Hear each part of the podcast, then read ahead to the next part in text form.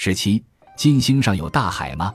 一直以来，人们都习惯认为金星是地球的孪生姐妹，它的大小、质量和密度都与地球相近，而且也有很厚的大气。现在我们也清楚，金星的表面是一片炽热的、没有任何生命的荒原。一九八二年三月，前苏联行星探测器金星十三号和金星十四号的着陆器成功的降落到金星上，对金星表面土壤进行直接化学分析，才迈出了探测金星新的一步。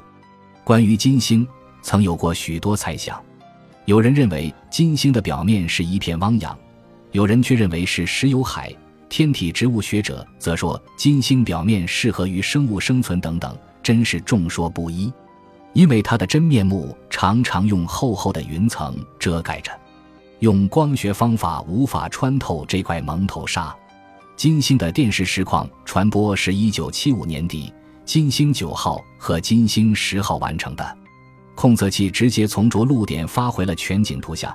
此时人们才了解，藏在浓云后面的原来是一个没有生命的世界，那里温度高达四百五十摄氏度。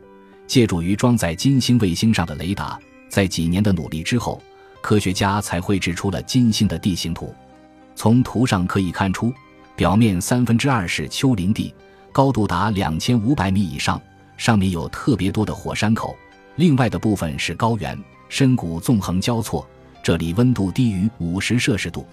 在山区发现一些火山，其中有的高达一万一千米，比珠穆朗玛峰还高一头。不过，比火星的奥林匹山矮得多。平坦低地约占表面的百分之三十，看起来非常像月海。金星表面风速特别小，每秒都在一米以内，但这并不意味着它根本不存在。苏联天体物理学家莫洛兹指出，在金星大气压条件下，风的呼叫声是特别大的，在那里，就像我们在地球上置身于闹市所感受到的喧嚣声一样。计算和模拟试验表明，如果在金星和地球上扬起一样多的灰尘，那么在金星上所需的风力仅为地球的幺幺零。金星的天总是橙黄的，从未出现过蓝色，因为它的大气密度太高，使得紫色、蓝色和淡蓝色光线都散射掉了，甚至连山岩、石头也是橙黄色的。这是从金星十三号和金星十四号发回的彩色照片中得知的。这些橙黄色的岩石是由什么组成的？与地球上的岩石有什么区别？这一类问题从照片上当然不可能得到解答。在金星八号、金星九号和金星十号的着陆点，通过辐射探测，成功的测出了岩石中所含的放射性元素钾、铀和钛。发现金星上也许存在放射强度与地球上的玄武岩和花岗岩相似的岩石。金星有含硫的矿石，所以它没有冬夏，没有雨雪，非常有可能是流的循环造成的。金星厚达二十五千米的云层可能就是硫酸雨滴组成的。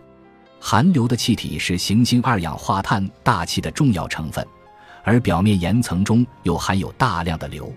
这究竟是物质循环的环节，还是偶然的巧合？目前还无法下结论。